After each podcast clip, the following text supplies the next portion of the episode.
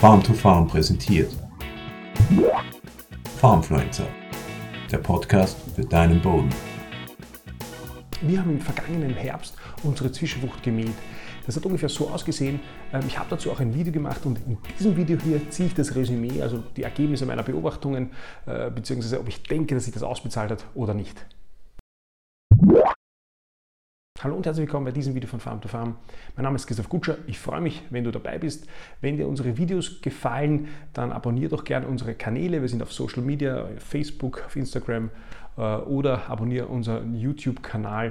Würde mich auf jeden Fall freuen. Im letzten Herbst haben wir unsere Zwischenfrucht gemäht. Also mit einem Fingerschneidwerk sind wir auf zwischen 30 und 40 cm über die Zwischenfrucht drüber gefahren und zwar Ende September. Das hat äh, so ausgesehen. Ich habe dazu ja auch ein Video gemacht, was ich mir dabei überlegt habe. Die Ziele waren im Wesentlichen, erstens wollte ich damit versuchen, die Mineralisierung zu fördern oder zu steuern eigentlich. Also sozusagen frühzeitig ähm, organisches Material ähm, absterben zu lassen, nämlich durch, die, durch das Mähen zu Boden fallen zu lassen und dort sozusagen frühzeitig in die Mineralisierung gehen zu lassen, weil das Material, das man das da gemäht wird, man sieht es, war sehr viel Sudangras, sehr viel Ramtilkraut, das schon sehr weit entwickelt war. Äh, und damit sozusagen lange braucht, bis es verrottet. Und es wäre gut, wenn ich das sozusagen frühzeitig schon in den Prozess im Herbst einbringen kann, um freien Stickstoff zu binden bei der Verrottung und dann sozusagen im Frühjahr früher den Stickstoff wieder frei werden lassen. Die zweite Überlegung war, ähm, dass man, also dadurch, dass sich diese Pflanzenarten sehr schnell entwickelt haben, sind natürlich viele Pflanzenarten, die darunter waren, insbesondere die Leguminosen, die sich langsam entwickeln konnten, weil sie wenig Licht bekommen haben. Und die zweite Überlegung war eben, durch das Mähen sollte dann Licht dazukommen und, sie, und, und das, äh, die, diese zweite, ein zweiter Schub kommen, quasi die zweistufige Zwischenfrucht ein bisschen ersetzen. Die dritte Überlegung war, vegetatives Wachstum zu fördern. Ähm, das heißt, zu versuchen, sozusagen so lange wie möglich das vegetative Wachstum der Pflanzen ähm, zu fördern, zu halten. Warum? Vegetatives Wachstum ist eigentlich für die Funktionen der Zwischenfrucht in vielen Fällen sehr, sehr wichtig oder eigentlich besser wie das generative Wachstum. Solange die Pflanze sozusagen noch im, im, im Vegetativen ist, im, im Bestockungs, in der Bestockung, wie man es beim Getreide kennt zum Beispiel, bevor sie also in Schoßen kommt, sind die Wurzelausscheidungen äh, stärker und mehr, ähm, ist das, das, das Material, das organische Material, wenn es abstirbt, leichter verrottbar, es hat einen höheren äh, Stickstoff, äh, mehr Stickstoff und weniger Kohlenstoff im Verhältnis, also ein engeres CN-Verhältnis kann also schneller wieder, umgesetzt werden. Und insofern und da sind auch noch äh, viele andere äh, Vorteile, habe ich auch schon mal ein Video dazu gemacht. Äh, insofern ist es sozusagen sinnvoll, dieses vegetative Wachstum hinauszuzögern. Und das war auch eine Überlegung, das sozusagen mit dem Mähen zu machen. Zwischenfrüchte sind tatsächlich eine Leidenschaft von mir. Deswegen äh, entwickeln wir und produzieren wir von Farm to Farm Zwischenfruchtmischungen, bieten die an. Wenn dich das interessiert, schau auf unsere Website. Unser Fokus ist eine hohe Artenvielfalt, das heißt so viele Arten wie möglich äh, und immer äh, eine Behandlung des Saatguts mit der Biostimulanz Nutrified Magnum S plus Spurenelemente. Also ähm, schau auf der Website vorbei, farmtofarm.eu oder kontaktiere uns direkt in den sozialen Kanälen. Ähm, und jetzt geht es auch schon wieder weiter mit dem Video. Was sind jetzt die Beobachtungen von mir? Erstens mal das Mineralisierung steuern, also das Verrotten steuern. Das hat ähm, in Wirklichkeit nicht, nicht glaube ich, nicht besonders gut funktioniert. Warum? Weil das Material, das wir gemäht haben da im September, ähm, das sieht man dann, in dem blende ich da kurz ein, war in ein paar Wochen später auch schon abgestorben. Da, die, es ist ja auch so, eine Zwischenfrucht stirbt leicht oder die abfrostenden, die meisten abfrostenden Zwischenfrüchte sterben leichter durch Frost ab wenn sie schon weit entwickelt sind, wenn sie schon im generativen Wachstum sind, so wie eben das Sudangras, das man hier gesehen hat, das Ramtilkraut, äh, die Facelia. Das heißt, dort, überall dort, wo wir es nicht gemäht haben, hat der erste leichte Frost das meiste dann einige Tage oder wenige Wochen später schon mitgenommen und es ist dann da gelegen. Ähm, das heißt, wir haben sozusagen ohnehin äh, von der Natur in dem Fall das, äh, das, das, das Abtöten dieser Arten gehabt. Ähm, das zweite Problem vielleicht, ich weiß nicht, ob es wirklich ein Problem war, aber das, durch das Mähen ist das organische Material natürlich nicht zum Boden gegangen, sondern äh, ist relativ viel in den bestehenden Pflanzen hängen geblieben. Ich glaube nicht, zumindest bis jetzt habe ich nichts beobachten können. Äh, das schaut jetzt so aus, der, der, der, der Schlag ähm, hat man dann, habe ich keinen großen Unterschied sehen können. Also wir haben im Februar, auch hier blende ich das äh, kurz ein, hat das schon noch äh, anders ausgesehen. Da hat man eindeutig gesehen, sozusagen, wo noch mehr Stoppel stehen äh, und, und, und, wo es abgemäht worden ist. Ähm, ob das eine oder das andere jetzt besser für die Aussaat gewesen wäre, das kann ich nicht beurteilen, weil wir haben dann im, im, im kurz nachdem ich nachdem dieses, äh, diese, diese, äh, dieses Video im Februar gemacht habe, ähm, bei einem starken Frost sind wir mit einer Kämmelschwalze drüber gefahren, ähm, weil ich mir gedacht habe, damit wir sozusagen alles zum Boden bringen und rechtzeitig oder früh, so früh wie möglich die, die Verrottung fördern. Das heißt, ich habe dann äh, alles am Boden äh, gehabt und möglicherweise wäre nämlich für die Aussaat es besser, ähm, wenn, wenn, noch, wenn, wenn, wenn noch nicht alles am Boden liegt und nicht am Boden gewaltet ist, sozusagen, weil es dann leichter hineingeschnitten werden kann. Kann ich in dem Fall jetzt nicht beurteilen. In jedem Fall hat sich bis jetzt sozusagen dieses Ziel, dass die Mineralisierung gesteuert wird oder die Verrottung gesteuert wird, eigentlich nicht gezeigt. Das zweite äh, Thema, was, was, was, ähm, was, ich, was, was wir ja fördern wollten, war, ähm, dass wir sozusagen Licht für die langsam wachsenden Arten ähm, hinbekommen. Das ist eigentlich ein, ein, ein, einer der wesentlichen Punkte, warum ich das Mähen machen wollte. Was ist da eigentlich der Grund dafür? Es ist so, die, die, die meisten Zwischenfrüchte, die wir aussehen, oder viele dieser sind Langtagpflanzen oder sind äh, Pflanzen, die vom, von der Tageslänge unabhängig äh, in die generative Wachstum kommen. Das heißt, wenn wir die jetzt früh aussehen oder im August aussehen, dann ist der Tag noch länger als die Nacht und die versuchen schnellstmöglich in die Blüte zu gehen. Also sozusagen der natürliche, äh, der, der natürliche ähm, äh, Trieb wäre, dass sie sozusagen ab dem Zeitpunkt, wo die, die Tage länger als die Nächte brauchen, also im, Frühjahr, dann in die generative, ins generative Wachstum kommen. Wenn ihr jetzt, also das sieht, das ist ja, äh, ist ja, ist ja bei, den, bei, bei, bei, vielen Zwischenfrüchten, ob das jetzt zum Beispiel der, das Gelbsenf oder der Ölrettich ist, wo man es gut kennt, auch so, ähm, die sind ja eigentlich nicht sozusagen dafür gedacht oder von der Evolution gedacht, dass sie im, im, im August äh, äh, keimen, sondern eben schon früher. Das heißt, die versuchen schnellstmöglich alles zu investieren in äh, das generative Wachstum, was wir in der Zwischenfrucht eigentlich gar nicht idealerweise wollen, aber es passiert halt. Äh, nicht immer wollen, aber es passiert halt. Und damit äh, schießen die nach oben.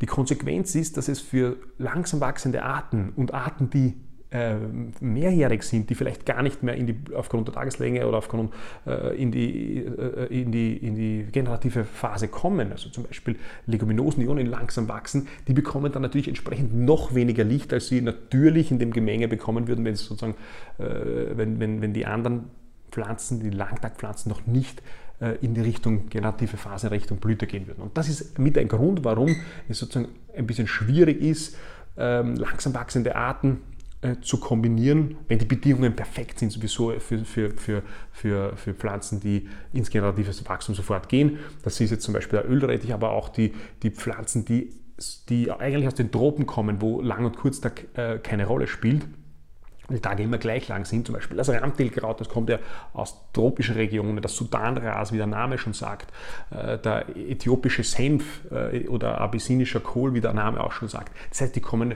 die, die, die, die geben sozusagen sehr schnell sofort Gas und können damit sorgen dafür, dass so wenig Licht dann für den Klee zum Beispiel da ist. Ähm, die Idee war eben, das zu schneiden, zu mähen, dass Licht nach unten kommt.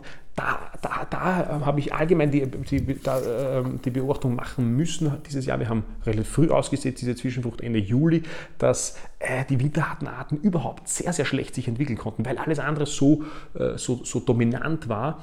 In Wirklichkeit sind die winterharten Arten der winterharte Kleber, pannonische Wicke, erst ganz spät im Frühjahr diesen Jahres, Frühjahr 2022 gekommen. Ich wäre sehr gespannt über eure, deine äh, Beobachtungen in, äh, in Kombinationen von Zwischenfrüchten, wo winterhart, äh, wo winterharte Arten untergeordnet aber dabei sind bei einer frühen Aussaat.